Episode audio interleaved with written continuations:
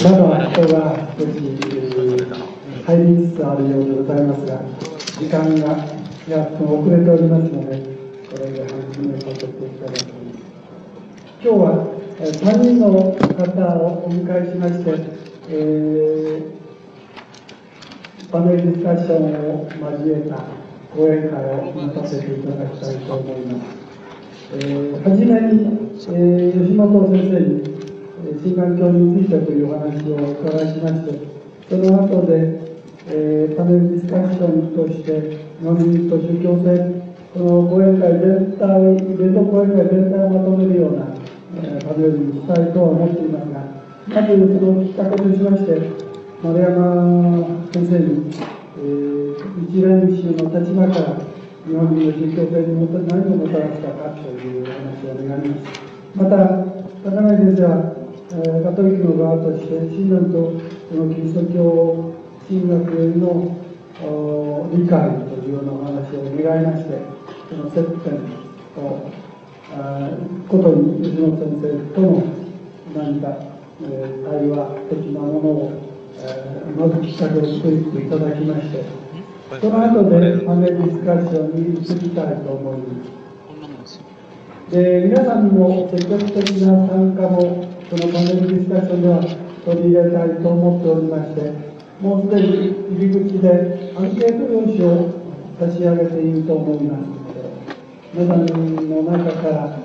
何かご質問がありましたら、あのちょうど高柳先生のお話が終わりました時点で、えー、5分ぐらい休憩をしますので、その時集めさせていただきます。えー、それから、うんその時私が大体、えー、皆さんに代わって質問をいたしますがその取り上げられた質問でもしももっと聞きたいという方がありましたらその質問者特に、えー、突っ込んでもう少し聞きたいというようなことがありまして、えー、そういう場合に手を挙げて、え、くださって、え、再質問の機会も与えたいと思っております。えー、それそれからもう一つお答えしたいのは、私は司会となっておりますが、えー、パネルスタッフに思ったときに、私も討論者の一人として、時々積極的に参加させていただきたいと、あらかじめお断りしたいと思います。えー、今日のスケジュールは大体こんなものでございます。えー、まず、最初にあのお話しくださいます吉本高橋先生をご紹介いたします。もう、あご存知のように、大変ご高名でいらっしゃいますし、えー、もう、その来歴何、その、略歴など申し上げる必要もないかと思いますが、えー、先生は実は、東京工業大学を昭和22年にご卒業になりまして、電気工学科をご卒業になったという私は今日それを初めて知ったんですけれども、えー、珍しい経歴の方でございます。で、ご著書はもう数えれば、きりがないほどありますが、その中から2つだけ、今日の、あのー、問題に関連した著書を2つ挙げておきます。一つは、新聞社からあの出ました、最近出まして、再度の診断という本でございます。新しい診断解釈をお出しになってしかも非常に現代的な現代人としての診断像と申しましょうかそういうものを捉えましたそれからもう一つは論中と比喩の湯例えの比喩の湯という本で、えー、幻想者からお出しになりました、えー、先生は現代の日本の伝統界そういうものをある意味ではリードされている方でございますのでこれからのお話もそういう意味で、えー、我々を啓発するところは多々あるのではないかと思っております。それでは先生私のあるいはお話よりも先生ご自身のお話もいいかと思いますのでそれではよろしくお願いします。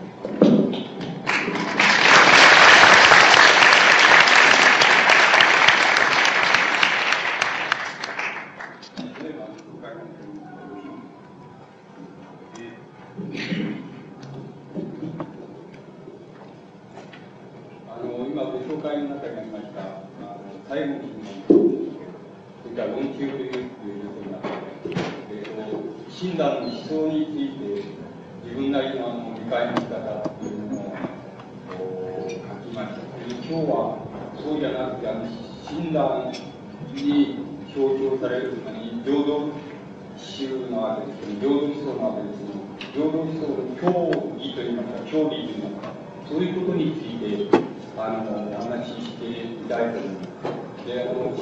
親鸞自身が、あの、宗教である教養新章の中で分けている仏教の宗派の分け方というのを、まあ、例にしてあの申し上げていますと、仏教、特にあの大乗教の中には、えーと、2つ、2つのその、信仰の部門があると。で、その一つの部門というのは、あの自分があの仏であるとか、自分が菩薩であるとか、少なくともそれに近いものだというあの自覚のもとにある人たちが、あのなお一層その悟りを開き、その慈悲の心を発揮するというのは、そういうことをあの、つまり、えー、教義とするその宗教、これを、えーと、全般全般的に言いまして、小道門というふうに、あの、診断がなっています。で、もう一つあのありまして、それはあの浄土門というわけですけども、浄土門というのはどういう宗教かと言いますと、現世においては到底その、救われそうもないその、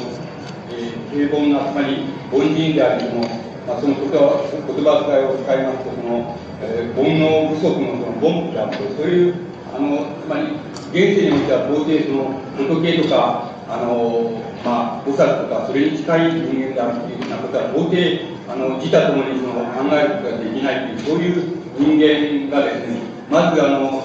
最小限最終最小限つまり死んだ時には死んだ後ではその浄土に行って浄土に行ってそのまあなんて言いますかその悟りを開く資格だけは獲得してそれであの最後にその仏の悟りに到達しようっていうあのそのための宗教っていうのを浄土門っていうふうに名付けると、親鸞はそのようにあの分類しております。で、その分類は大変、あの、どう言いましょうか、あの優しい分類の仕方ですから、いろいろその、あの問題あるでしょうけども、ここでもその採用させていただきます。そうしますと、あの、親鸞の宗教っていうのは、あの、えー、の教教義って言いますか、教義と言いますか、そのはどういうところにあのあるかと言いますと、それは親鸞自身は、あの、主張の中でその、教、教行新書という言い方で、あの、それを分類しています。あの、分類して述べています。で、あの、教っていうのは要するに教義っていう、教義って言いますか、教義っていうことですけれども、その、教義を述べて、述べたと言いますか、その教義に関するその、浄土論のその、著書、教を集大成したものですけれども、その集大成したものの中で、今日教えとしてその、どういうことが取ってこられるかって言いますと、その、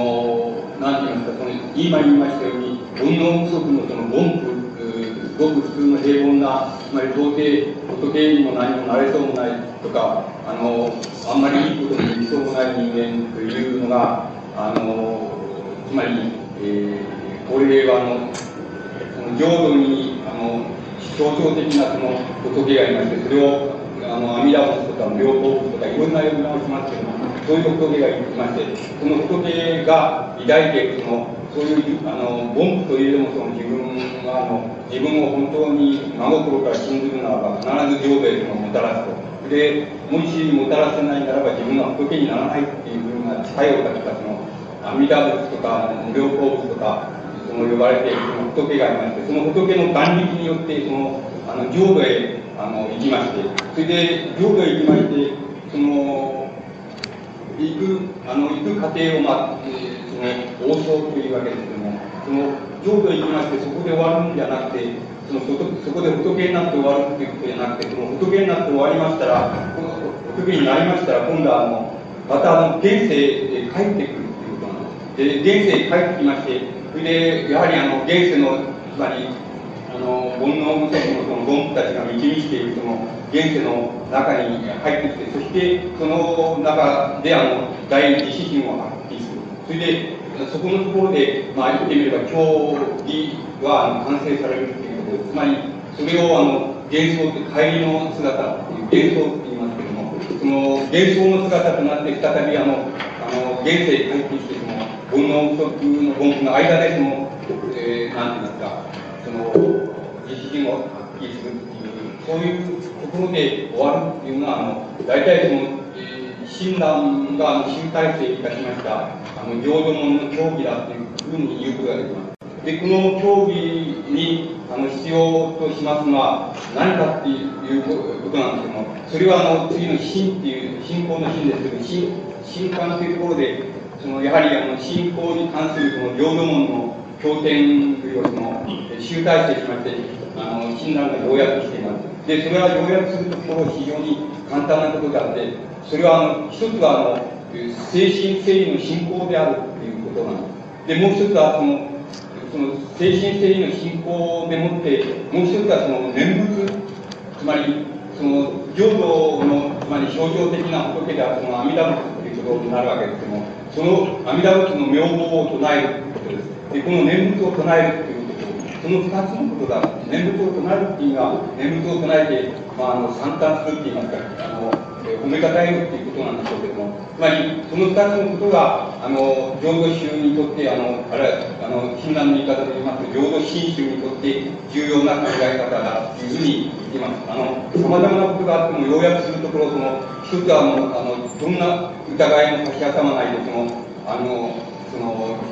阿弥陀仏を信仰するあるあるいは阿弥陀仏の眼力を信仰する。眼力と言いますのは、必ずその、人々をその浄土へ必ずもたらしていけるっていう、で、もたらせなかったら自分は仏にならないっていう、そういう眼力をも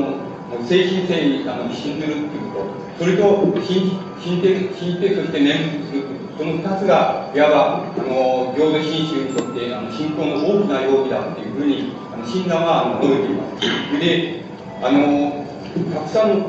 つまり、この問題があるわけなんです。つまり、あの、仏教の教義から言いますと、たくさんの問題がありまして、その、例えばそのね、その浄土っていう、あの、浄土、えー、その、果たしてその、生まれていくことができるのかどうかっていうのは、その、問題が非常に高度な教義的な問題として、あの、仏教の本質に関わる問題として、あの、あるわけです。例えば、その仏教の本質、仏教の本質的な考え方っていうのは、人間っていうのは、あの、現に存在しているそのところのものじゃないっていうことなんです。つまり、あの、人間がどういう存在の仕方をしている場合もあるわけですけども、あるいは仕方をしてもいいわけですけども、人間の本質っていうのは、現に、あの、どんな存在の仕方をしても、存在の仕方をしているそのことじゃないっていうのが人間の本質だっていうのが、あの、つまり仏教の本質的な考え方です。そうしますと、あの、つまり、あの、死んで、あの、つまり現世にいるその両、あの、えー、煩悩不足の本部としてのその人間が、それじゃ浄土に生まれ変わったとき、同じ人間であるかどうかっていうのは、あの、わからないんじゃないかっていうことが、あの、非常に高度な問題としては、あの、競技的な問題としては、あの、出てきたりします。つまり、あの、もし同じ人間だとしたらば、もうあの、この、つまり現世っていうものと、あの、浄土っていうのは因果の鎖でただ繋がられているだけだということになってしまうわけです。また、あの、えっ、ー、と、現現世で生きていた人間が、領土で、領土で同じ人間として生まれ変わるかどうかわからないっていうことが、全くわからないとしてしまえば、あの、領土っていうことを設定すること自体が、あの、無意味なことになってしまいます。それから、人間が現に存在するところのものではないっていうこと、つまり、あの、現に存在している人間っていうのは、現世に存在している人間の仕方も、それから、仮に現世に存在している人間の仕方っていうのも、また来世に存在して、存在するであろう人間の存在の仕方っていうのも、いずれも、それはその存在の仕方自体が人間じゃないんだっていうこと、それらを完璧している、つまり、それらの、どこの世界でも生まれ変わったり、死に変わったりする、その、そういうあの、それを完結している本質だけがあの人間なんだって。で、現に存在している人間っていうのは、いわばその、ある時間を区切った中、ある精神の中を、精神の時間を区切った中で他人の姿にしか過ぎないっていうのは、仏教における根本的な考え方ですから、あの、つまり浄土に生まれ、現世に生まれている人間、それから浄土に生まれている人間が同じ人間であるかどうか、どうやって確定するのかっていうような問題は大変高度なきっと専門的なあの教理の問題になっていくわけです。しかし、あの、そういうことを、あの、問わないとすれば、そういうことを問題にしないとすれば、非常に簡単に、あの、よく、あの、精神性その、え、ー、と、阿弥陀仏のその如来のその、眼力っていうものをその、信じる、信じたからには必ず念仏を唱える。で、その念仏の唱え方っていうのは、えっ、ー、と、ないし十年っていう言葉を使っていますけれども、ないし十年っていうのは、つまり、あの、10遍ぐらい唱え、唱えてもいいんだそれから、もちろん1遍唱えてもいいんだそれで、あの、10遍唱えてもいいんだそれから、また生涯唱えてもいいんだと。で、そういう意味合いを含めて、つまり変数の問題ではないんだっていうことだと思いますけども、変数の問題ではないんだっていう意味で、ないし10年っていう言葉を使っていますけれども、つまり、その2つがあの信仰にとって重要なことだ。それで、それを行うことが信仰を行う業であって、それ以外のどんな業もいらないっていうことが非常に大きな特徴なわけです。つまり、どんな業もいらないっていうことは、つまり、あの、一般的に宗教が言うその、善行を積み重ねたり、あの悟り悟りを開くためのあの修行をしたりっていうようなことは一切いらないっていうことです。つまり、それは一切いらないんだ。いらないばかりなく、それは害であることが非常に大きな特徴で、あの平等主義が、平等新宗っていうなもののあの非常に大きな特徴です。あのなぜ害があるかって言いますと、あのそういうふうにあの自分が少しでも善行を積み重ねようっていうふうにな意思を持ったり、それから自分があの悟りを開くために、下脱するためにそのあるいは仏になるためにその修行を積み重ねようというのはそういう考え方をするのはあの診断診断的な言い方をしますと自力っていうことであってあの自力を信仰するっていうことはあのどういうことかその自力を人間が自力を信仰するっていうことは阿弥陀仏が持っているその膨大な規模の大きな規模の眼力っていうようなものをつまり小さな規模にさせてしまうんだっていうことなんです。つまりあのその人間が自力でできるようなそのそういうような修行とか、その悟りの開くための修練とか、それから善行、小さな善行を積み重ねるとか、そういうことによって何かに知られるっていうのは、そういう規模でもって存在するような、あの、善悪の概念っていうのは全くその、えー、つまり阿弥陀仏のその眼力に対して、眼力の規模に対しては全く通用しないものだということ。つまり、かえってそれがあるために、その、なんて言いますか、その、害を生ずる。害を生ずると、いわば浄土っていうのは、本本当の浄土には生まれることができなくて、その、あの、仮の浄土にしか生まれることができないっていうような言い方をしています。これは同じ領土門であっても、やはり自力を、自力を積んで、それで自力でもって徳を積み重ね、あるいは善を積み重ねて、そしてもって、あの、領土に至ろうというような考え方は、あの、自力であって、その、そういう考え方を取る限り、絶対にあの、本当の悟りの領土には、あの、到達できないだろうと言って、仮の領土にしか到達できないというような言い方をしています。ですから、あの、自力で善行を積むとか、あの、事前を積むとか、あのえー、そういうことは一切いらないということ、いらないないっていうばかりなく、それは全く、あの、害である、有害であるというようなことが非常に大きな領土進出の、あの、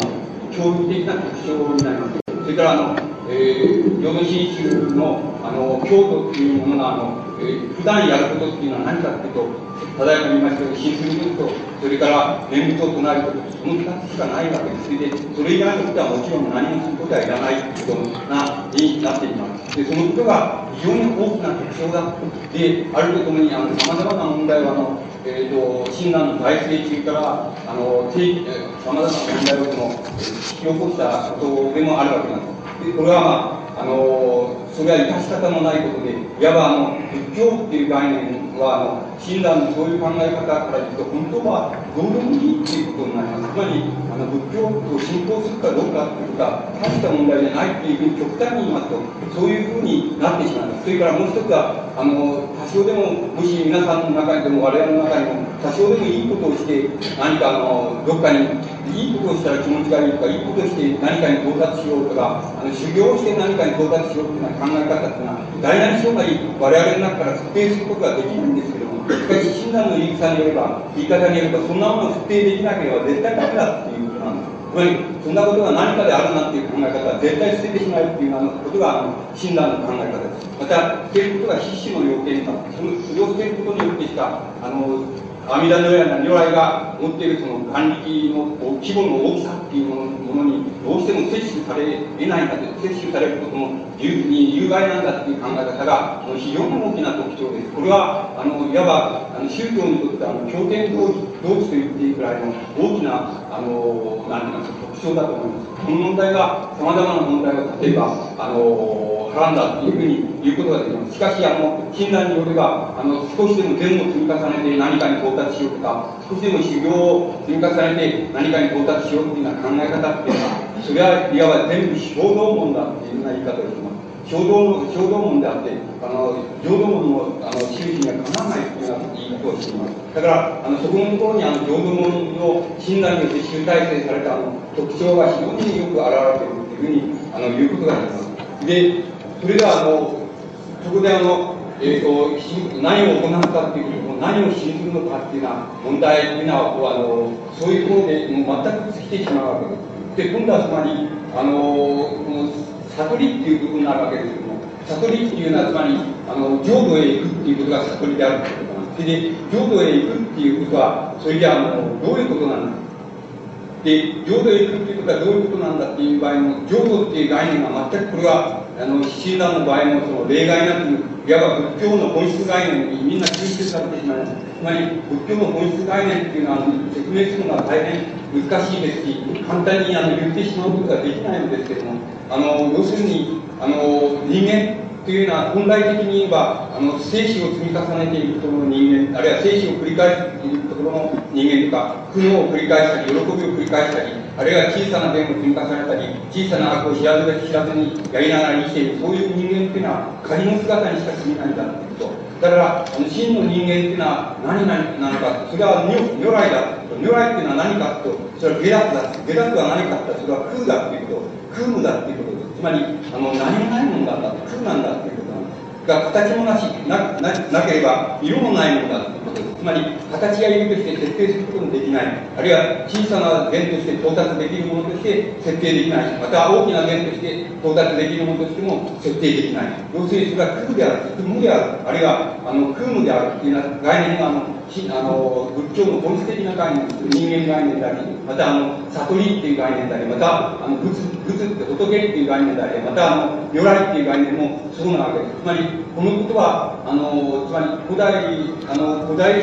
古代の思想っていうのは、まあ、あの全部にそのなんていうんですか通用する全部に共通なところがあるわけですけどもあの古代の思想っていうものはねあのつまり完結性っていうのを持ってるわけです。つまり、一種の宇宙論であるわけなんですよ。だから、あの、えーと、その人間っていうものも、それからあの宇宙の成り立ちっていうものも全部、やっぱ鉄道です全部解釈され、尽くされているわけです。尽くされているっていうことは、その尽くされ方がどうかっていうことじゃなくて、その一応全部解釈されているっていうのが、あの古代思想っていうものの非常に大きな特徴なわけです。それは、あの、どこの古代思想とも同じです。つまり、あの仏教とかキリスト教みたいに、お平挙的なあの、えーと、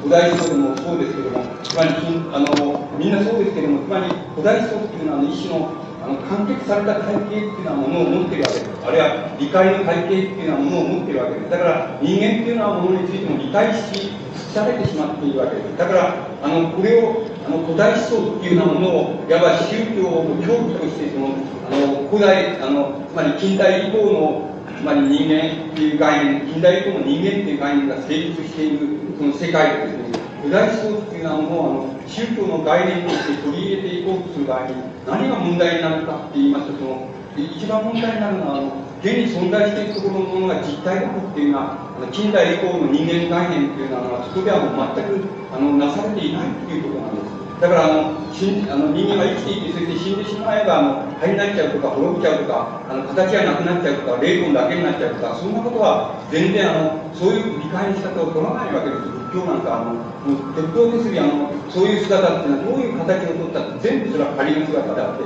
それらを完結している空無っていうようなものがそれこそがあのつまり人間の始めでありそして終わりであるっていうのはそういう考え方が仏教の本質であるわけであの親鸞の教義自体もあの一番最後にその悟りとして描いているのはあのそこのあの何て言いますかあの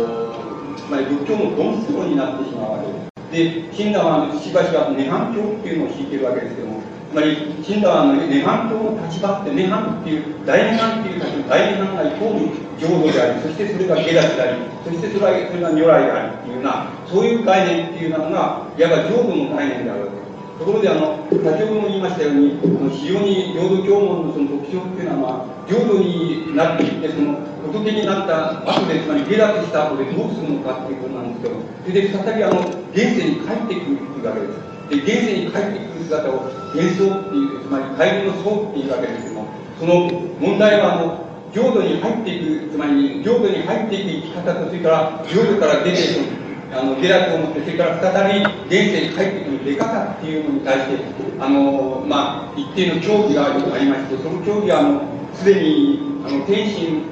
があの平等論の中でその完成しているわけですけれどもそのようにあの5つの段階があるというような言い方をしていますでこのことがあの浄土教義の一番重要な問題教義としては重要な問題なんだと思いますで5つのあの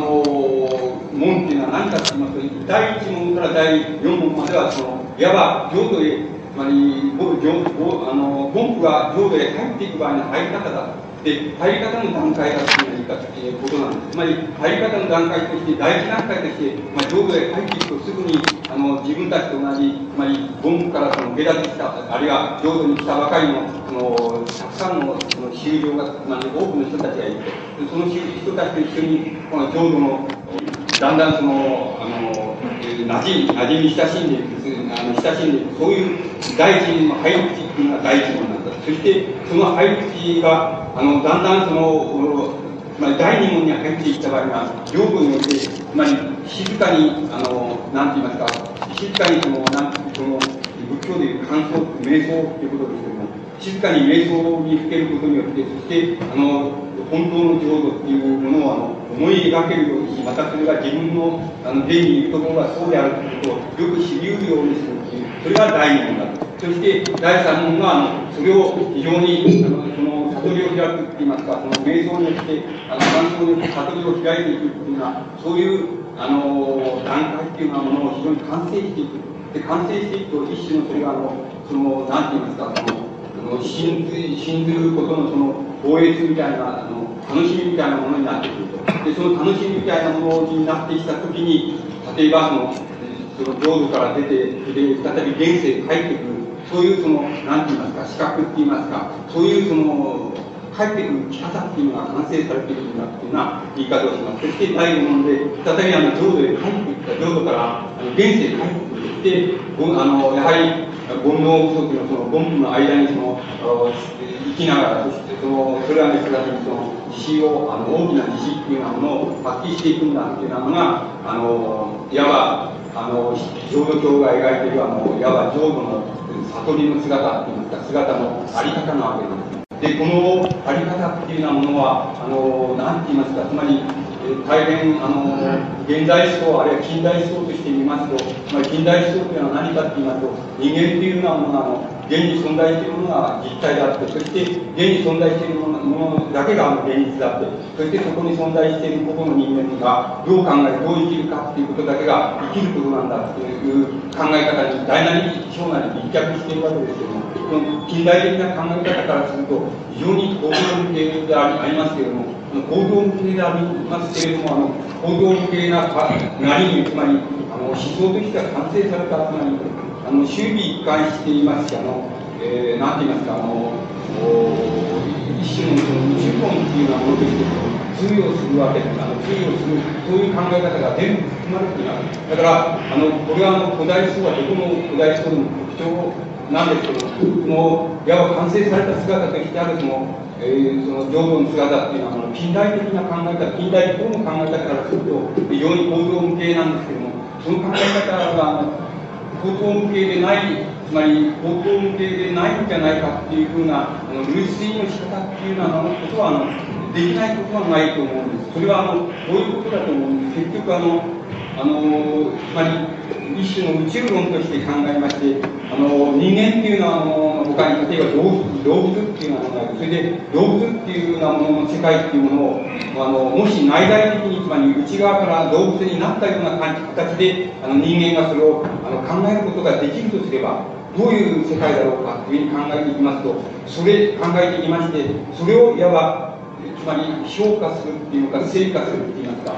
生活した形っていうのは多分その浄土における第一問と考えられている世界だというふうに思います。つまり、あの、浄土の第一問であの実現されている世界っていうのは、もし人間があの自分自身が決して動物にはなれないんですけども、自分が動物になり得たとして、あの動物として考えられたとして考えた時の世界っていうようなものが類推される世界が多分浄土の第一問っていうようなものだと思います。第二問、第三問っていうのは多分あの人間がもしあの植物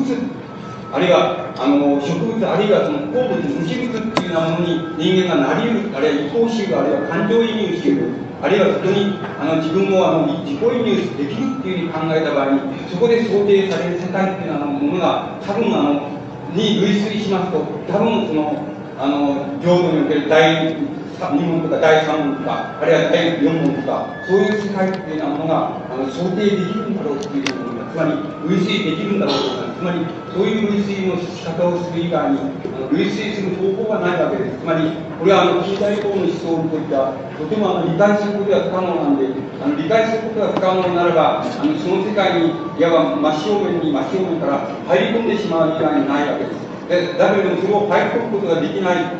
ければあるいはそれを言葉で言うことができないならばそれはあの近代における、その近代以降における思想の形っていうようなものを取り得ませんから、そういうふうにして、もし近代以降の思想の形として、それを理解しようとするならば、あの浄土論っていうようなものは多分人間があの、いわば動物に移行し、そして植物に移行し、そして最後には無機物に移行していたというふうに、自分が無機物になれたというふうに考えられたときに、イメージとして思い浮かべられる世界というもの、それが多分、あの、上部における完成された、つまり、涅槃とか如来とか下脱とか言われているその世界にあの一番よく似ている世界だろうというふうにあの類推することができます。だから、そういう類推する以外にあのちょっと方法がないような気が僕はします。で、あの親鸞が描いているその悟りっていう、浄土論が描いているその悟りっていう世界も、それからあの悟りの世界を開かせるその本当の仏土っていうような、あの仏のあの世界、仏の国っていうようなものは、そういう世界として描かれているわけです。ところで、あの、親鸞があの、教養新書の中であの、特にあの、なんて言いますか、仮の仏の世界っていうようなものを、について一つの、あの、一環をその、提供しているわけです。最後の章っていうようなものはね、化身の伝と言いまして、その仮の仏になる、なり得るような世界、あるいは仮の仏としてしか具現されていない世界っていうような、ふうな世界についての理解の仕方っていうようなものが、教養新書の最後の漢になるわけです。で、この仮の世界っていうのを、あの、診断があのかなりたくさん思っていることが分かります。で、この仮の世界っていうのは、先ほど言いましたように、あの、自分があの、いささかの時徳を積んだり、善を積んだり、あるいは、あの、いささかのその悟りを開くための、あるいは下脱するための修行をしたりというようなことによって、あの、とそしてあの、浄土に到達しようというような、そういうあの考え方の人が、あの、生きる世界だというようなことが一つあるわけです。で、それと同じように、あの、念仏証明の人たちが、まずどういう世界に、あの、一旦どういう世界に行くかっていうようなことを考えた場合、それは、あの、まずあの、仮の、仮の仏の世界に、まあ、匹敵する場所へ、まず生きる資格っていうのが得られるっていうのが、非常に大きな、あの、やはり、浄土教の、あの、親鸞に具現された浄土教の非常に大きな考え方の一つなんです。で、この問題は、あの、親鸞の財政中から、あの、京都の間に、信者、つまり京都たちの間に非常に大きな問題になりました。つまり、どういうことかって言いますと、つまり念仏を唱えるっていうことと、それから、あの、阿弥陀仏のその、あの、眼力を、もう、その底から信じて疑わないということ、その二つがあれば、直ちに仏になれるのかどうか、つまり、っていうこと、それから直ちに浄土へ行けるのかどうか、ということ、あの、それから、あの、浄土っていうのは死んだ後にしか行けないんだろうとか、死んだ後に行ける世界だろうか、そうじゃないのだろうかそういうような問題が、すでに親鸞の大成中から大変な問題になったわけです。で、親鸞の大成、あの、親鸞はそれに対して、あの、器物と、あの、つまり仮の仏像っていうようなものを考が考えられて、その一旦その仮の仏像に、あの、いわば召し上げられる。それでそれは、そこそこの世界で症状集って言い方とか、東京学って言い方をしていますけども、そういう世界にいて、そして、あのそこの世界に行けば、それは、あの、なんて言いますか、真のあの作品の世界に行けるためのその吉報的いうかと同じことになるんだというような言い方をしています。で、この言い方と、それからもう一つは、あの、人間はそれじゃあの、そういう世界に、つまり、あの念仏を唱え信仰することによって、そういう世界に、つまり、廃炉仏の世界に行った場合に、それは、あの、その臨終の時に、つまり死んだ時に、死んだ後で生けるのだろうか、それとも、あの、そうじゃなくて、あの、あの心の底からつまり信頼して信じてそして念仏を唱えた時即座に生けるのだろうかそのどちらなのだろうかっていうことが競技的な疑問としてあの出てきたわけですそれに対する診断の答え方があるわけですけども診断の答え方はいわばあのつまり新人が決定した時に新人が決定したときに、あの浄土が決定するんだっていう、あるいは王女が決定するんだっていう言い方をしています。つまり、浄土に行けることが決定するんだっていう言い方をしています。つまり、この言い方は、つまり死んだ後で浄土に行けるっていうことじゃないんだっていうこと。あるいは、臨終を待って、そして浄土に行けるっていうことじゃなくて、あの、いわば新人が決定的になったときに、すでに浄土へ行けるんだっていう言い方をしています。この言い方を、このこの言い方、この考え方が、いわば浄土教によって非常に正しいかという言い方を、あの弟子たちにやっています。弟子たちのあの疑問に答えてやっています。で、あの、この答え方が、あの、はらんでいる問題というのは大きな問題があって、そうしますと、あの、どういう問題が出てくるかっていうと、あの、浄土っていう概念と、それから、あの、仏になり得る資格、つまり、頂上衆になる、あるいは菩薩に近い資格っていうようなものが、ものは、あの、現世において得られるっていうことになることになります。それからもう一つ、あの、浄土っていう概念が二重になるっていうことになります。つまり、死んだ後で、あの、死んだ後で浄土浄土へ行けるんだっていう意味合いの浄土っていう概念と、それから、いわば新人が決定したときに、新人が決定したときに、もうすでに王女が決定したんだという言い方によって、まあ、生きながらにして、あの、新人が決定したときに、その時にもう浄土っていうのは実現されるんだ、実現されてるんだ。少なくとも、その死んだ人にとっては実現されているんだっていう考え方が、あの、出てくるわけです。ですから、あの、浄土の概念っていうようなものが、あの、そこで、あの、二重化して、あの、来るわけです。だからそこの問題は非常に大きな問題として、あの、もう診断の財政中からさまざまな疑問を起こしたり、さまざまな文化を呼び起こしたりしたわけですけども、診断の答え方は徹底的にそういうふうになってます。あのいわば、あの、死んだ後で、臨終になってから後で、その、往生して浄土へ行くんだっていう考え方を否定しています。つまり、それでそうじゃないんだっていう言い方をはっきりとさせています。つまり、これは、あの、新人が決定し、したときにもうすでに往生が決定しているんだという言い方を、あの、しています。それから、あの、その考え方から、当然出てくる問題なんですけれども、もう一つは、あの、先ほど言いましたように、その、善悪っていう問題になるわけです。つまり、あの、浄土教義、特に浄土真宗の教義でしっかり言われていることは、あの、その、往生するために、浄土へ行くためには、あるいは自分が仏陀になる、あの、仏に近いものになるためには、決して善行っていうものはいらないということ、あるいは、もっと言いますと、善を積み重ねたり、修行を積み重ねたりするということは、妨げになるという言い方をしています。つまり、妨げになるということは非常に大きな恐怖であるわけです。そうしますと、当然これも財政中から問題になったわけですけども、それならば、あの人間っていうのは、一つあの、思うままにと思う存分振り回っていいのだろうかっていう問題が、つまり、もしどんな人間でも善人であろうと悪人であろうと、善を積み重ねようと、悪を積み重ねようと、それでもって、もし応用できるっていうならば、そんならば、あの、人間っていうのは思うままにあの振り回ったって構わないんだろうか、それでも浄土へ行けるんだろうかっていうような疑念っていうようなものが当然出てきたわけです。がもう一つは、もっと積極的に、そんならば、あの、進んで悪をなした方が浄土に行けるんじゃないかっていう考え方が出てきたわけです。つまり、あの、進んで悪をなした方が浄土に近道ではないかっていう、あの、そういう考え方が、あの、実際に問題として出てきたわけです。それに対して親鸞はやはり、あの、一生懸命に、あの、ちょうど、あの、キリスト教で、その、科学の書簡みたいに、あの、書簡によって一生懸命に、あの、それに対して、あの、えー、答えています。で、診断の答え方っていうのは、あの、いくつかに要約されてしまう、ますけども、結局は、あの、非常に簡単なことであって、もしも、あの、進んで悪を、あの、もちろん、一つは、あの、根本的なことなので、もちろん、善人であろうと悪人であろうと、悪をなそうと、善をなそうと、あの修行しようとしまいと、あの、怠慢であろうとあるまいと、全部、あの、全部必ず浄土へ行けもし、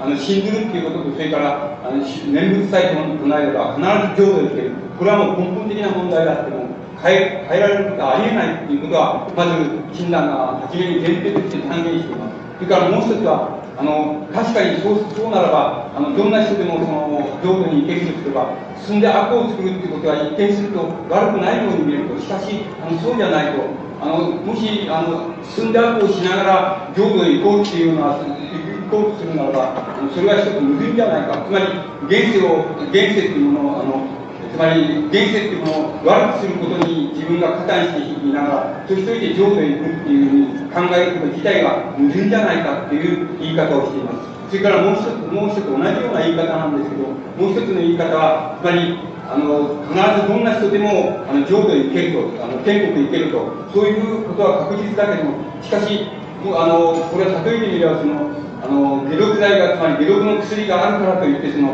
わざと毒を進める、進めることはないじゃないか。つまり、そういう理由は少しもないじゃないか。あるいは、そういう根拠はないじゃないか。つまり、解毒剤があるからといって、薬があるから、如来という薬があるからといって、その、あの、何もその、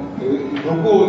進める、人に進めるっていうことはないじゃないかっていう言い方をしています。で、そういう言い方っていうのが、それ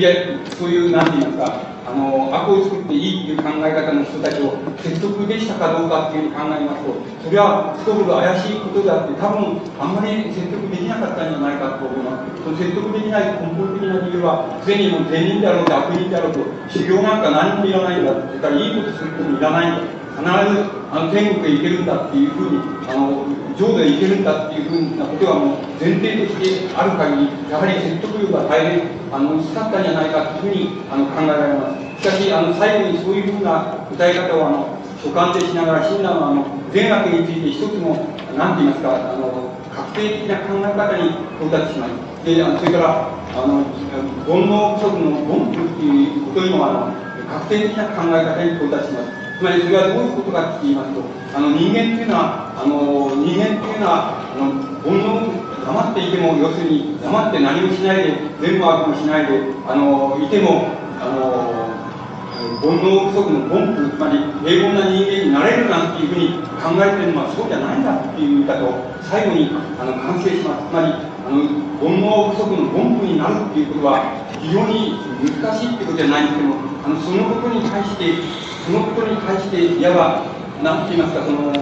逆向きにならなければ、つまり、煩悩不足の根拠にはなれないんだ。つまり、あの、凡人になるということは大変難しいことなんだっていう言い方をしています。このことは、あの、いわば皆さんのまり我々の間にある考え方に直していけばあの非常に分かりやすいわけでつまりあの皆さんの中に例えば自分が進んで悟りを開こうっていうふうに考えている方はあんまりおられないんじゃないかっていうふうに思いますそれとともにあの進んで悪をやってやろうっていうふうにあの思っている方もおられないんだろうと思いますそれからあの人人が例えばあの周りの人なら周りの人が善行でいいことをしているのを見てあのバカなことをしてやるっていうふうに思う思う人も珍しいんじゃないかっていうふうに思いますあるいは、あの、口にはしても、本当に心の底から、あの、そういうふうに思える人っていうのは、あの、珍しいんじゃないかっていうのが、そうしますと、いわば、僕らは、あの、凡人ですけども、凡人っていうことの中に、どういうことが含まれているかっていうと、あんまり大した善もできないけれども、大した悪もできない。それから、あの、きっぱりと善っていうのは全部拒否す。ることもできない。それから、きっぱりと悪を拒否す。ることもできないっていう、その、いわば中間のところに、いわば煩悩不足の凡夫っていうようなものが位置しているわけです。で、診断は最後に、その、そういう答え方をしながら、ついに善悪についての答え方をしながら、あの、本当に煩悩不足の凡夫になるためには、煩悩不足であるということ、凡人だっていうことに対して、いわば、どう言ったらいいんでしょう、僕らの言葉で言えば対照的になるということなんです。対照的にならなければ、つまり煩悩不足の凡夫であるっていうこと自体を、いわば手のひらに乗せるように自分がこれを眺められる、見られるようにならなければ、本当の凡夫には、凡人にはなれないんだっていう言い方をしています。それから本当の、例えば悪とか本当の善っていうようなものに到達するためには、善とか悪とかっていうものに対して対照的になり得ないというか、つまり善とか悪っていうような問題を、いわばあの手のひらの上に、あのちゃんと、あの押さえてその手のひらの上にそれを眺めることができるっていうふうにならなければ、あのそこに到達できないんだっていう。いう言い方をしています。だから、あの最後にやっぱり善悪についても、それから凡夫っていう、あの凡人っていう考え方、あの煩悩っていう考え方についても、大体そういう考え方にあの到達していくわけです。で、その到達点っていうのは、まあのやはり競技的に言いますと、あの、平等宗あるいは平等新宗っていうのは、競技的な真類になる、あの、真類である、その、演奏論、つまり、帰りの姿の論っていうようなものに、あの全部歓迎されていくようにあの思います。つまり、改良姿の本っていうようなものはどういうことかというと、人間が例えば僕らがその知識なら知識っていうようなものを追求していくっていうのは、そういう過程があると知識に対して上昇的であったら、それはあの王相なんだ。つまり、行く生きの姿なんだということなんです。で、もし知識っていうようなものが本当の知識としてあの獲得できるというようなことを考えるとすれば、あの知識を獲得することが、同時にアンチ知識、非知識、あるいは不知識っていうようなものを、あのそれを包括していくこと、そのこと自体があの知識を獲得していくことなんだ。で、それは、あの知識っていうようなものを幻想っていうふうに、帰りの姿っていうようなもので捉えると、あのそういう形になります。だから、知識っていうようなものを生きの姿で捉えれば、あの学問のない人が学問を治療してっていうようなことが、いわば、それは知識を獲得していく、あの、生きの過程になるわけです。で、生きの過程にある限り人間の本当の知識っていうのは獲得されるわけではないわけです。本当の知識っていうのは、あの、知識に対して、あの、帰りの、帰りの姿っていうようなものになっていたときに、初めて知識っていうのは獲得されていくわけです。それはあの知識を獲得すればするほど、知識でないものを包括していくということです。包括できなければならないということつまり、あの、包括できできること自体がその知識を獲得することなんだっていう、そういうかあの観点に立ち得なければ、知識を獲得していくことにならないっていうようなことが言えるということなんで。いわば、あの、浄土っていうものの信仰っていうのは、もう、拒否しようと拒否しまいと、そのことは我々の、いわば、あの、思考の中に、あの、C の思考の仕方の中に、普遍的にある問題なんです。つまり、普遍的にある問題を、やはり診断は提出していくということが、あの、言えると思います。で、診断のもう一つ、その、最終的に診断自身のその、いわば、あの、競技を最終的に決定していったあことがあるわけです、それは、あの、自然という概念つまり、自然という概念の最後に、診断が到達するわけです。それはどういうことかというと、それは、あの、初めに申し上げました、あの、阿弥陀仏をその、真心から、つまり、精神誠意その、信仰するんだということですね。そうすると、あの、その眼力によって、あの、浄土に行けるんだ。それで、その間に、どんな計らいがその人間の、つまり人間の側にあってもあってはいけないんだとつまり人間の側にはどんな計らいがあってはいけないつまり善をしようとか、あるいは悪をしようとか、あるいは修行を積み重ねて少しはマシな人間になろうとか、そういうような計らいを一切ないようにするっていうこと。それは、あの、いわば、それをその行う人間の側から、つまり人間の側からの自然っていう概念なんだという言い方をしています。それから、この人間の側からの自然っていう概念に対して、いわば、如来とか阿弥陀仏とか、浄土にの象徴的な仏、悟りっていうようなものの側から言う、その、やはり自然っていう概念が。悟りの側から言う自然っていう概念が、やはり、あの、業者が、つまり、あの、人間が何もかからないっていうこと、かからないっていうことを、あの、いわば見通して、そしてその人間を、人間を、例えば救済してやるとか、救済しようというような、つまり、倫理観とか、倫理性とか、宗教性とか、いわゆる宗教性とか、そういうようなものを全然分からせないように、あるいは分からないように、いわば人間っていうようなものを、浄土の方に、いわば、あの、召し上げてしまうっていう、召し上げられるっていうこと、それがいわば、あの、仏だとか如来っていうようなこのものの側から見た、あるいは浄土の側から見た、あるいは悟りの側から見たの自然っていう概念だなっていうことなんです。そうすると、悟りの側からすると、自然って、あるいは仏壇の側から言う、自然っていう概念、それから、業者の側からする、つまりあるいは人間の側からする自然っていう考え方とか、いわば非常によく、あの、非常によく融合、あの、適合さ融合した時、初めて、あの、人間っていうのは、浄土に行けるんだ。で、あの、それ以外の生き方っていうのは、あの、ありえないんだ。それ以外の生き方っていうのは全部ありえないんだ。全部それは嘘だつまり仮のものであって本当のものっていうのはそういうふうに人間の側からも自然っていう概念つまり何かをして何かをしようみたいな考え方がないっていうこと。それからいわば仏だっていうのあるいは如来っていうのあるいは上皇っていうようなもの側からもしてもあのそのこの人間を救済して悟りを開かせてやろうとかあのいいことをさせてやろうとかっていうのはいわば倫理として具現したり道徳として具現したりそういうようなものとして具現するんではなくていわばそのご本人にさえわからないようにいわばわからないようにその浄土へもたらしてしまうということそういうそういうその仏陀あるいは浄土の側からの要するに自然っていう概念があってそれで初めて人間はあのいわば証明証明念仏を信ずることによってそれであの往生することが浄土へ行くことができるんだという概念を最後にあの親鸞はあの完成させていくわけですだからいわばあの阿弥陀仏とかそういうふうに言うけど阿弥陀仏っていうのは、まあ、色が色も形もあるもんじゃないんだってつまり仏教のこれは本質論なわけです色も形もあるわけでも何でもないんだでこれは涅槃でありそれで下脱でありその着滅であり無でありそういうものなんだでこれこれはだから阿弥陀仏っていうのはそれそういうところに人間をもたらすためのいわば何て言いますかあの糧なんだという言い方をしますこれがここであの最後にあの完成した姿ってあの浄土宗浄土宗門の親鸞によって完成された姿っていうものはあの親鸞の思想によっては自然思想あるいは自然法規っていう言い方を専門家は言いますけども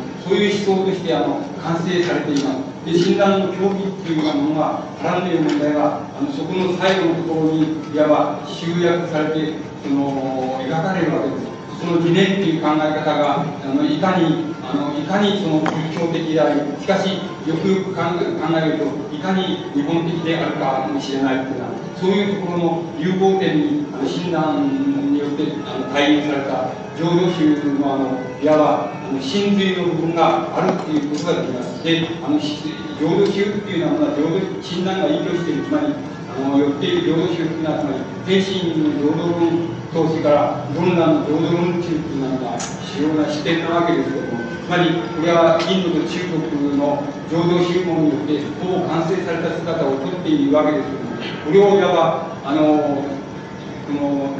何て言いますか経典を集大成するっていう意味でもあの集大成しそしてあの競技としてこれを集大成しそして整理させてそして多分それを非常に日本的な姿あの姿だろうというふうに思いますけどもそういうあの姿にあの情報収納をしたっていうのがのがあの親鸞のいわばあの理想的な競技っていうものの完成された姿じゃないかというふうにあの思われます。一応これで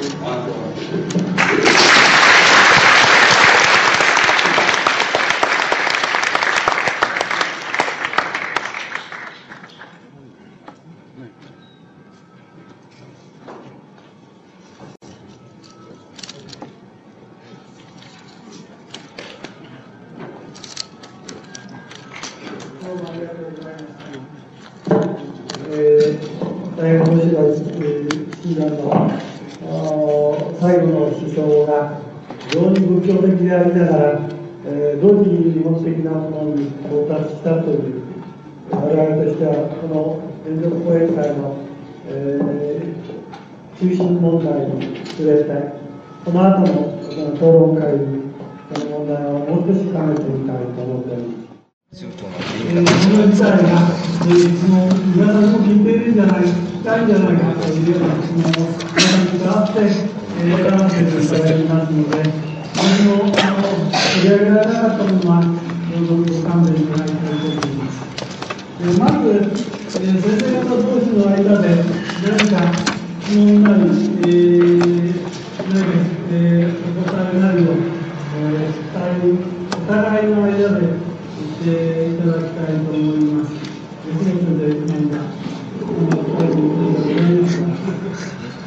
ですます。だければ。皆さんのご質問あ、そうです。じゃあ、まず最初に皆さんの質問を、中の2、3、えー、まとまった、にまとまった、え、ものがございます。ので、えー、少し、えー、え、分けさせていただきまして例えば診断についてかなりいろんな観点からあの問題が取り上げられています、えー、例えばこれかなり、えー、現代的な問題につながりますので、えー、非常に大きな問題から入らせていただきますと、えー姉妹が最後にたどり着いた思想は日本的なものだったという話のように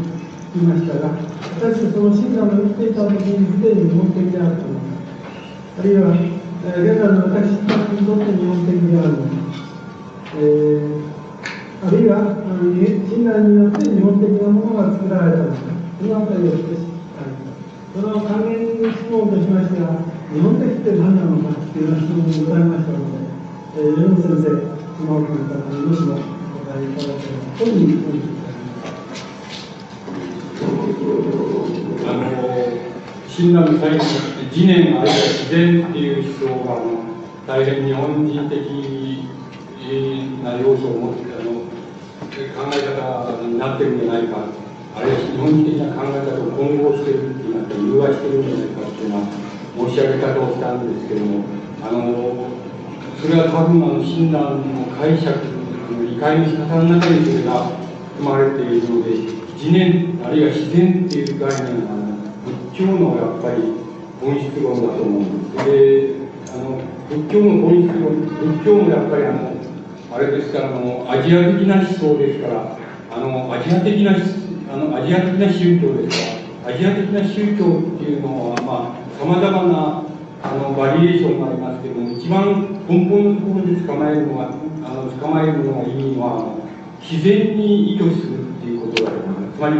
あの人間を自然と融和させたらどうなるのかあるいは融合させたらどうなるのかそういうようなつまり自然っていう概念あの人間の内面っていう概念あるいは人間の内面が無限だからあの神っていう概念が出てくるっていうようなキリスト教的な概念と比べるとあの人間が自然っていうものに対してどういうふうなあのものとして存在しているかあるいは自然の一つとして存在しているとすればあのその人間以外の自然とどういうふうにあの融合できた時に最もあのつまりいいのかあるいはあの人間が死ぬっていうことはあの生きるっていうこともそうですけど死ぬっていうことは何とどういう自然になってしまうことなのか。それは無機的自然になってしまうことなのか。で、それ無機的自然になってしまうことを単に死と呼ばないで、もしそれをあの、いわば目立つとか、あの、如来とか、悟りとか、浄土とかっていう言い方をしたらどうなるかっていうのは、そういう問題として、あの、アジア的な宗教っていうのは考えられますから、あの、次年っていう、親鸞の次年っていうのはね、つまり全部大部分が、要するに、あの、大部分なんか、それは仏教の本質自体を指しているのであの、それをあの診断的な考え方を解釈の仕方といいますかあの受け取り方をしているよというふうに日本人的日本的というふうに申し上げます。それであのそれに関連して今言われたあの日本的っていうのは何どういうことなのかっておっしゃることなんですけど日本的とはどういうことなのかっていうことは例えばあの思想を日本の言葉でつまり日本の言葉で考えそして日本の言葉でさまざまにあの行動しているあの僕があの僕らにとってあのやっぱり最初の問題でありそして最後の問題なわけですけどもただあの日本的っていうのはどういう特徴を持っているかって言いますとあのストレートに日本的っていう概念が成り立たないっていうことだと思いますですからあのそれは例えば仏教の概念例えばつまり仏教の概念をあのくぐり抜けそしてあの儒教の概念をくぐり抜けそしてあの近代で言えばキリスト教の概念をくぐり抜けてそして初めて日本とは何かっていうふうに問わなければわからないそのことはあのそのことを日本的っていうんだというふうに僕自身は理解していますだからストレートに日本的っていうことをそこそことも思いませんしあの解けるとも思っていないっていうのが僕の考え方ですはいどうもありがとうございましたえー、それなんかはいあの私が答えなきゃならない問題じゃないんですけど、私も感想があります。あの親鸞が、えー、宗教が日本的であるといいますかあの、日本仏教だと言われることは親鸞の教学者も言っていることなんですが、えー、一つはまず日本ということが問題になる時代の宗教であった、まあ、少なくとも日本ということを問題にせざるを得ない時代に、えー、カフカ神仏教はあのあったという一つ前提があるそしてそのことを親鸞はどこで表現しているかといいますと、えー、聖徳太子との関係が少なくとも教義上の論脈なく聖徳太子が出てくる。これはやはり親鸞の問題意識として日本ということが問題になっている一つのシンボルだと私は思います。だから聖徳太子に関しましては日蓮が問題にしてます、えー、そういう意味で親鸞という人はあの日本的なところから始まって普遍へ至るというそういうこう詩の構造を持ったんではないかえー、結論的には非常に普遍的な教義を立てたんですけど出発点において非常に日本的であった日本的問題を問題としたそれから日蓮の場合あたかもこう日本的だと言われるんですけれどこの日蓮の思想は、え、普遍から個別へというそういう歩みをしまして日本的な問題はその普遍から否定される日本であるという構造その行き違い王冠の関係が私はあるように思います。それから、えー、親鸞の教学者が日蓮と親鸞を日本的な仏教だとこういう時に、えー、言うことは例えば対象として禅ですね。禅はあるいは中国的仏教ではない。要するに仏教が中国化した形が禅ではない。でもし日本化したというならば、えー、親鸞と日蓮ではないかというその見方があるわけです。でそれはどこで抑えるかと言いますと、えー、一方が商業念仏一方が正代という題目そこの、えー、正代ないし念仏ということで集約してきた仏教というもののそこにあの理由ははっきりしませんけれどそこに日本的であることの意味を、えー、教学者が見出しているということをあの紹介しております。どうもありがとうございます。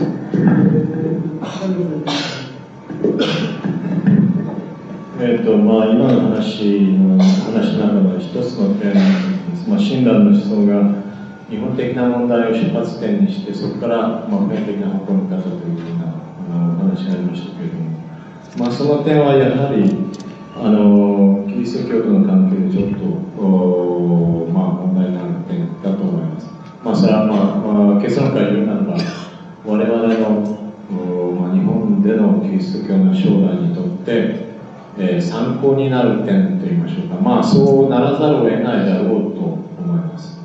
と言いますのは、キリスト教でもいろんなこう発展形態をしてきたわけで、まあ、大雑把に言うならば、えー、東、えーまあ、東方系のキリスト教と、つまりギリシャ正教を中心にする、えー、キリスト教文化圏と、それから西方的なキリスト教の方、つまりイワン・ニシオを中心にして、それが後で世界中に広まって、まあ、日本まで及んだキリスト教のタイプと。その2つに分けてみますとこの2つの中でだいぶ違うタイプになるんですね。それで東方的なキリスト教というのはどちらかというと、まあ、あの先ほどもいろいろまあ、あの親鸞のキリスト教あのキリストまあ、親鸞の考え方がプロテスタント的だということが非常にこう強調されていますけれどもえー、吉本先生なんかの説明なんかなんか出てくると非常に、えー、お聞きしていますとやはりこれ非常になんていうか、えー、アジア的で東洋的で、えー、まあ宇宙論的と言いましょうかね、えー、そういうような側面があるのでこれは非常に東方的なキリスト教の方のものを考えると似ている点です、えー、ああるんじゃないかという感じをしました。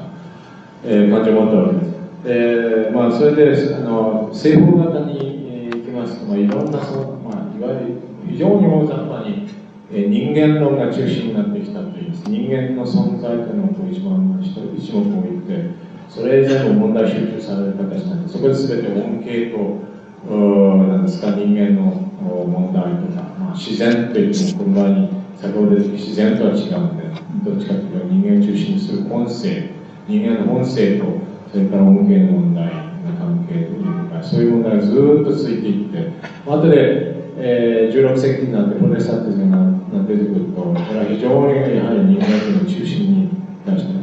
えー、まあ初めの出発点はこう人間が非常に、まあ、罪罪人だってこう、えー、恩恵なしには何もできないというような考え方でしたけれどもそれ、まあ、そういう、まあ、否定的な意味でも人間を中心に置いて人間が救われる救われないかという問題する宗教に変形してきています。まあ、そういうわけで西方型はこう人間の存在人間の生命人間のこう霊魂の救済ということを中心に置いて、えー、そこからまあだいぶ宇宙論的な視点がこうなくなる傾向があるんじゃないかと思われる、えーまあ、そういうようなのが全部こう、まあ、世俗化されたもの考え方にも関係してくるだろう、えーまあ、そういうような例から見てもやはり我々は、えーまあ、キリスト教が一概になっていうんですか、えー、こう人間だけ、えのこう尊厳を主張して自然をこう軽視するとかそういうような観点だけでないのでやはり、えー、今日の置かれて日本人の問題、から出発点にして、えー、ものを考えていったらやはり当然、えー、日本のキリス教もまあ、50年100年経てば日本的なキリスト教になるんだろうというようなことを考えています。あの、え、今度その話を一歩進めまして2つの問題を提示したいと思います。主に被害に関わる質問なんですが同時に、えー、日蓮の知るというにも関わる問題になると思います。え、それはというものをそういうふうに捉えた上でそれではえー、まあ、この人の質問を、一つの質問を入れますと、地の信頼的概念が自然であるのかどうか、空が物物になるというような人間の究極の理想的な姿を想定しておるとして、それは近代的に言い換えると、自意識を滅却する、あるいは自意識を表現まで拡大して、え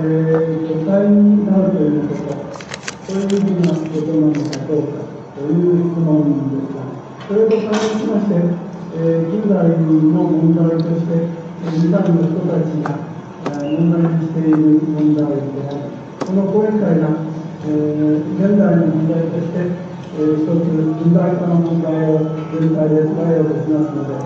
その問題、えー、この問題をどうお考えになるかという、そういう問題提起をさせていただきたいと思います。もう一つは時間論ですが、違うのはこの後で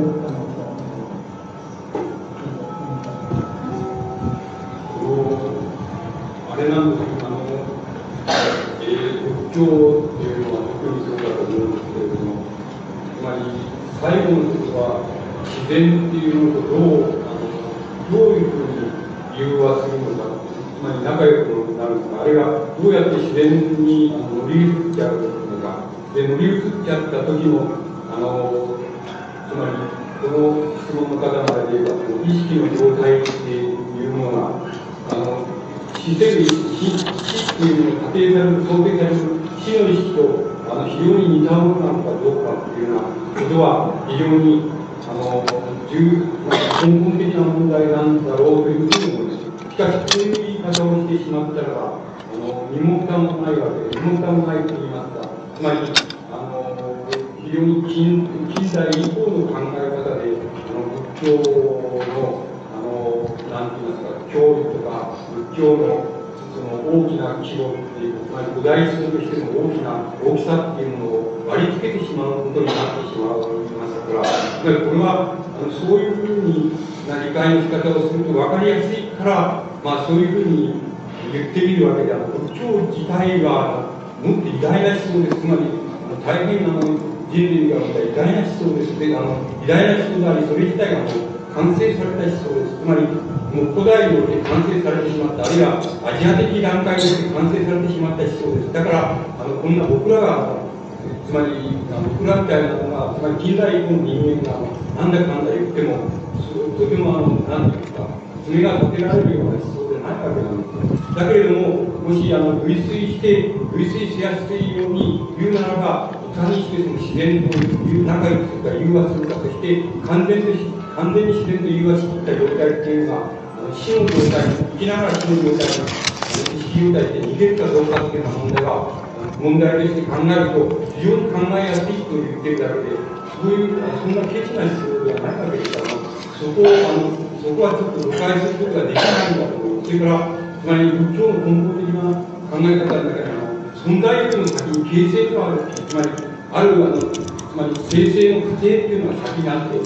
どこから始まるかは別ですけど、生成の過程が先にあって、そして存在が後からできるものだっていう考え方が根本にありますからね。だから、万にそこのところで近代的な思想っていうものと全部がひっくり返ってしまうっていうことなんです。近代的な思想っていうのは、大なり小なり、個別的な人間性っていうものを認め、人間の内面性を認め、かつ人間の内面性と死の無限性って思想思考の無限性っていうのを認めなければ、あの思想っていうのは成り立たないんですけども、しかし、実際そんなことはありません。つまり、古代の仏教の思想っていうのは、初めにもあのプロセスがあるつまり生成過程があるのであって、その存在っていうのはその過程の中でできている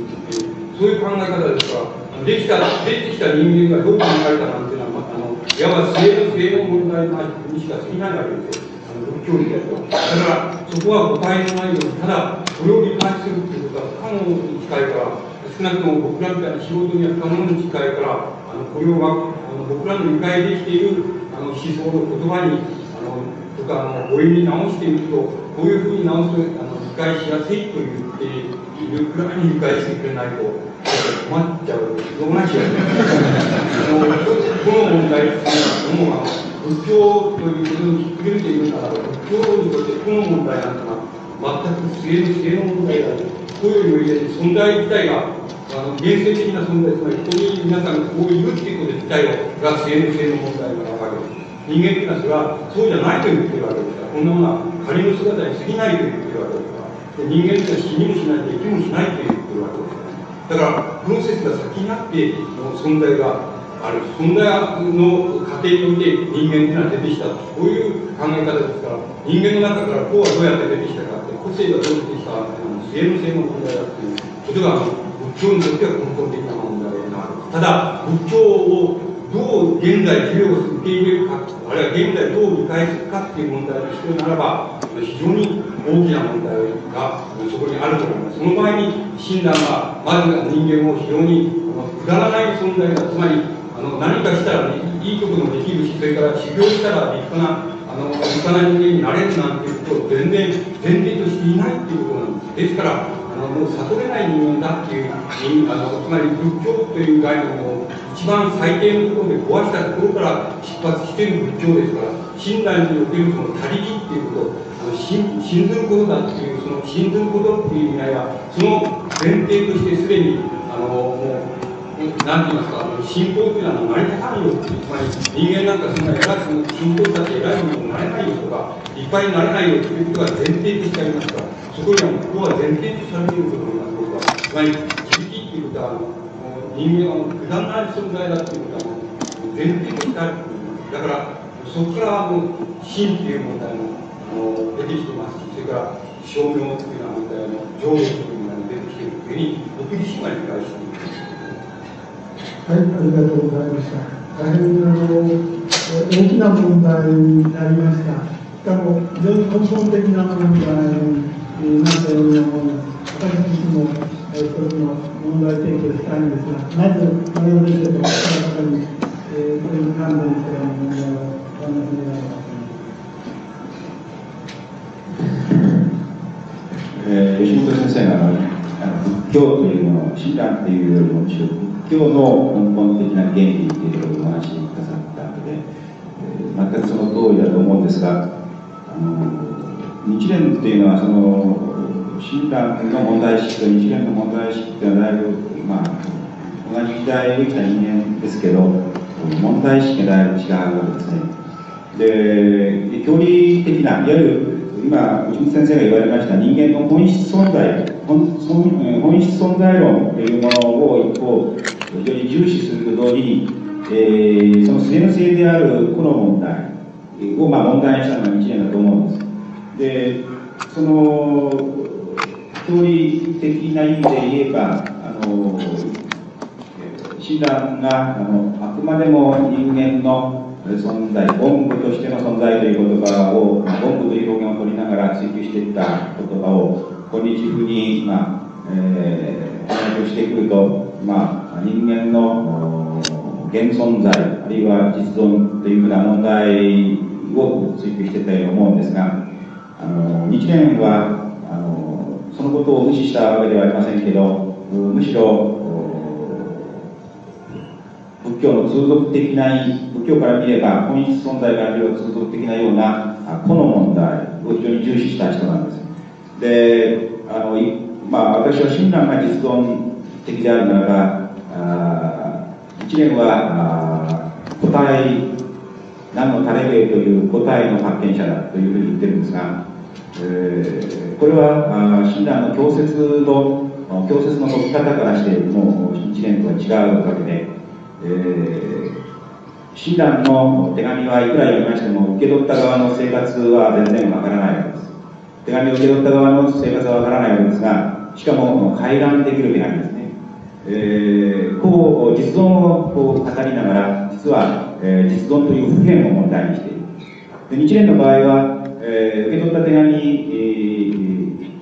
ー、手紙を受け取った人間の生活とその問題状況が全部分かってくるんですねえですから、それはあの何の垂れ目のための教説であって、そのまま不変化できない行動を持っているわ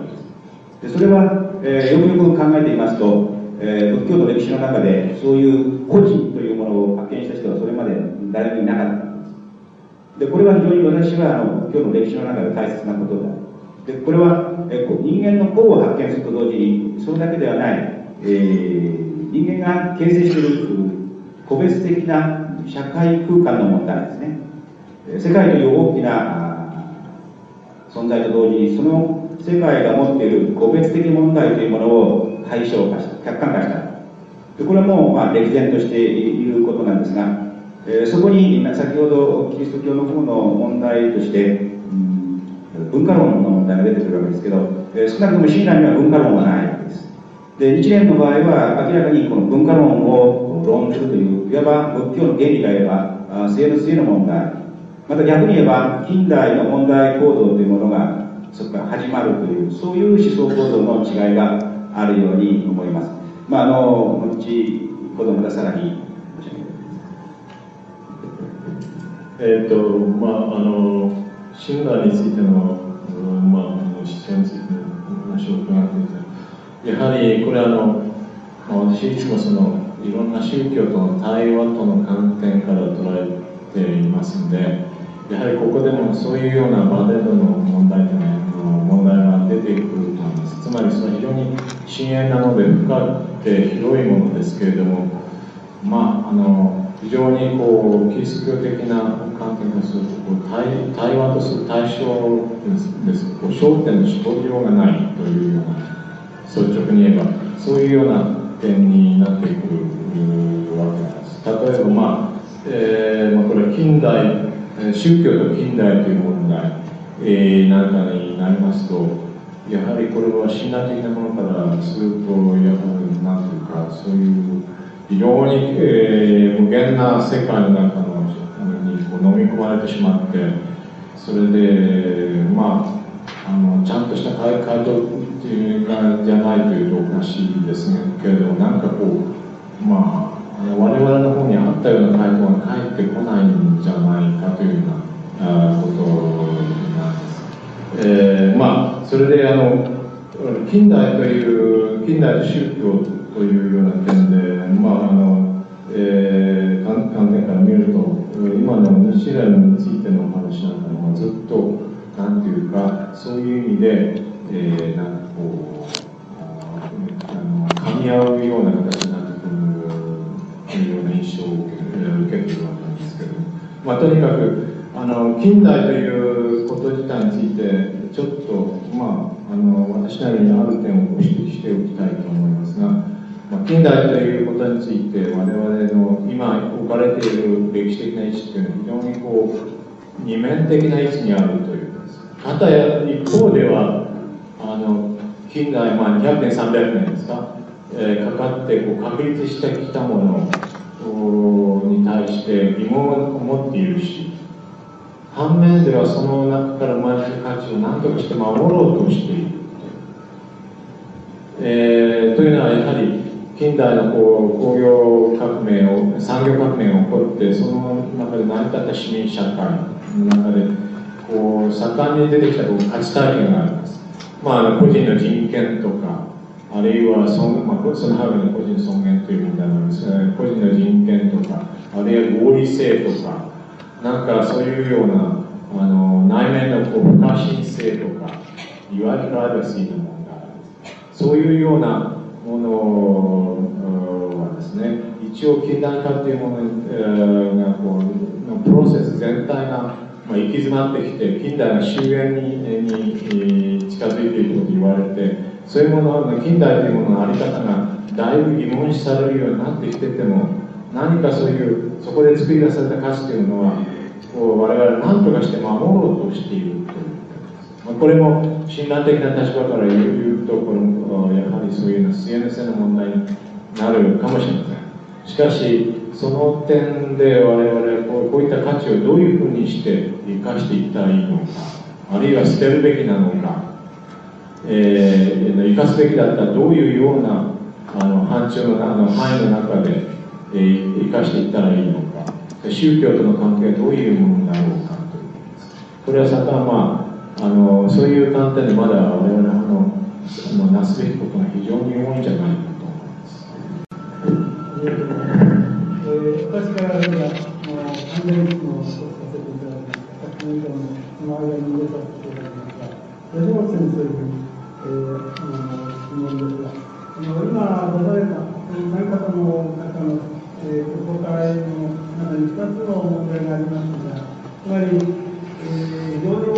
大きな包括的な、えーまあ、性この問題が性の性であるというような事件と、それから時間とか歴史、歴史、それから社会の問題との関連、その後者の問題は、いずれ、えー、問題を取り上げたいと思います。でその前の問題としまして、あのそれをキリスト教的な観点から解決あるいは対応したいと思って。それは先生がおっしゃいました、あの文化よりも先生が先だという、えー、考え方はキリスト教の根本に私はあると思います。えー、例えば、神概念というのは、えー、キリスト教の中に、えーまあ、近代のヨーロッパの思想の中では、えー、ギリシャ思想でも取り直取り返され、そしてそれはギリシャ思想は存在ということですから、えー、存在概念でも取り返されたというのは、現代まで続いているわけです。それは、はっきり言った方はハイデガーだ。ハイデガーは、あのやっぱり、えー、ヨーロッパの思想全体が、ネオプラトン的な、いわゆるネオプラトン的な思想の、えー、中であって、それに全員下死してるというような考えを出すわけです。それは難しいので、一緒におきまして、いずれにしても、あのしかし聖書をよく読むともっとダイナミックな神概念があり歴史の生成というのが最も中心になっているということが言える例えばあ出演の時の3章に出てくるありであるものというあのものがありますがあれはあるということはヘブライ思想で最も生成的なあり方なんですそれは有賀先生が非常に詳しく、えー、述べられているのでここで協議しませんがえ、根本的にその視点から立つと、その聖書的な解釈から見ますと、あの神が、うんえー、天地万物を作られたという創世記から歴史の中に介入する神、しかもそれは非常に生成的な面、ダイナミックにこの歴史に関わるものとしてあるもの。しかもその神は名指すことができない、捉えることのない、もう形も何もないものでありながら、同時にあの新約において、えー、人となったというその神秘的なその最もあの不可思議な出来事に出会うわけですが、えー、いずれにしても生成が先だという、まあ、現代のキリスト教理解の根本に一つあるように思います。でその関連でそうしますとあの時間論とかそういうものを世界というその前に何か非常に先生的な捉えようもないものがある。そして我々はそこに向かっている。思想がキリスト教の根本にあるように思うでその場合に、えー、親鸞とどう違うかというのは私たちは非常に興味深い。あるいは仏教とどう違うか。で、まあ、それを普通の非常に概念的な枠で言えばあの円環的思想と直線的思想という世界観というような言い方で言うんですがそれはあの直線的思想というのは歴史が未来に向かって進んでいくというエスカトロジーに向かっているという言い方なんですがでそれはまた円環的な面を忘れてしまった言い方で私はもう一度それを捉えなさらなければキリスト教はダメだと思っている非常に現代化されていない。少なくとも宗教との対話を成立させない信頼であると考えます。えー、そうしますと、あのまあ、一方では円環的な思想と言われる仏教です。えー、それはあの時間性を有意するようなあの捉えどころない、まあ、正しく、えー、先生おっしゃったようなこの問題をいや社会の問題というのは非常に抜きにした最も捉え難きそのものに至らなければというような考えがと思います。でそことの接点あるいはそれはどういうふうなものだ私たち現代的な認識からするとどうなのかちょっともしも先生にもらったんあのえっーと、僕の新しい領域に入っていっておられたわけですけどつまりあの旧約書っていうのはこれオリエントの思想ですからねあのアジア的思想と同じ根源を持っていると思う。で、あの僕が理解しているその新約っていうので、僕が理解している新約書の中で一番衝撃を受ける人っていうのは何かと言いますと、要するに、あの、なんて言いますかね、あの、現世、あの、要するに精神において、あるいはなんて言いますかね、観念において、精神において偉大であろうとするするならば、要するに現実では、あのつま偉大であってはダメだっていう、つまり現実的な人の紐でなきゃいけないっていう観念があるでしょう。あるいは、現実で虐げられた時に、あの観念の中に入っていけば、無限にそこに救いのあの世界があるんだっていう、つまり、あの逆に言うとそういう考え方があるでしょう。それは非常に衝撃的な考え方。そうすると、あのその考え方は、ね、えーと、親鸞の中にあの非常にのあるわけなんですけども、えー、例えばねその「歎異抄」の中にありますけど「歎異抄」の、まあ、著者っていうのはあの唯円っていう弟子ですけどもあの唯円がつまり先ほどの教義教義とは全くこの裏腹なわけですけど現実の人間として聞くわけだけどもつまり私はその念仏とないだとちっともあの嬉しいとはならないていうわけですね。それでならないし、それから急いで浄土に行きたいなんて気にも起こらない。こういうふうに親鸞に聞くわけです。それから道理はどうしてだろうかって聞くわけです。そうすると、あの、そうすると親鸞がそれに対してどう答えるかというと、私もそうだって答えるわけですよ。私もそうだって。だけども、それはどうしてそうだって、そうそうだからこそ、やっぱりあの、えっ、と、我々に煩悩っていうのがある証拠じゃないだろうか。そうすると、あの、苦の、この、現世っていうのは苦に満ちてるけども、苦悩に満ちてるけども、苦悩に満ちていいことなんかそんなにないけども、しかし、これがふるさとだとすると、苦悩のふるさとっていうのは、なかなか捨てがたいんだで、あの、まだみんな、あの、非常に安養の、そのね、つまり楽で、あの、そして、あの、すがすがしいその浄土っていうのは、あの、楽ですがすがしくても、まだ見ないっていうことのためになかなかそこに行きたいと思わないんだ。で、それ、それ、そのことは、っぱり煩悩がある証拠じゃないか。だから、ますます我々は救済っていうのを信じていいんだっていうような答え方をしているわけです。で、その場合に一般的にはあの人間が全部もできる、全部できるし、それから修行すれば悟りも開くことができるっていうような、そういう考え方が宗教にあるとすれば、それは宗教に対する一種のアンチテーゼな否定になっているわけなんですよ。つまり、親鸞はそんなこと言っても言わないそ。そんなこと言ったら嘘だっていうことを知ってるわけですよ。あの、知ってるって嘘じゃないんですけどね。嘘じゃないんですけども、あの、そういうふうになれない時代的な状況にあるっていうこと。つまり、日本でいうか中世の初めですけども、つまり時代的な状況にあって、このいくら人間が修行しようとしたって、そんなに悟りを開けるなんていう嘘だってで、修行で悟りを開いていると称しているお坊さんがいるけど、そんなのは全部嘘だって、あれはあの嘘だっていうふうにみんなかんあの親鸞は考えたわけです。だから、だから要するに、あの念仏唱えたってちっとも嬉しくないし、あの浄土へなんか行こうとも思わないけど、どうしてなんだって聞かれると、あの、バカ野郎っていう、つまり、あのあの要するに、お前はダメだなんて言わないんですよ。私だって同じだって言ってるんですよ。つまり、私だって同じだっていう、つまり、もう頼るものはやっぱり、自分、本国である自分しかないっていうところから、あの、超、あの、実際の信仰の問題っていうのは、診断は始めてるわけです。それは、これは、一応今日お話しました。教義、あるいは教義っていうこと、浄土教義っていう浄土教の教えの根本っていうこととはまるで違うことで、その根本をどういうふうにしてここの人間が受け入れるかっていう場合、受け入れる場合にどういう自己欺瞞が起こり、どういう矛盾が起こるかっていう問題に対して診断が回答するところから始めているわけです。そのことが、やっぱりあの、似てるんじゃないですか。まり僕が読んでいる限りは、新約書と非常によく似てると思うんです。新約書と似てるところがもう一つあります。つまり、あの、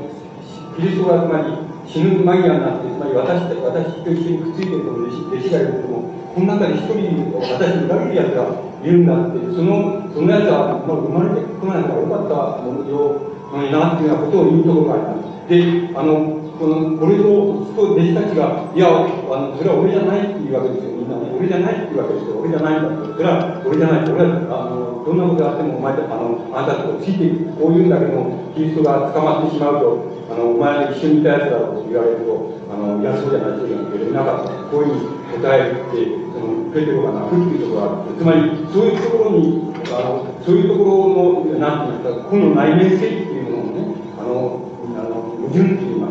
そのところにやっぱり感銘を受けるでしょう。で、それは親鸞のね、三人の中にもあるんですよ、やっぱり同じことは。例えば、やっぱり幽霊にね、その、あの、つまりお前は俺の言うことを信ずるかっていう、俺の言うことは何でも聞くかっていうね、幽霊に問うところがあるんですよ、親鸞が。それは単に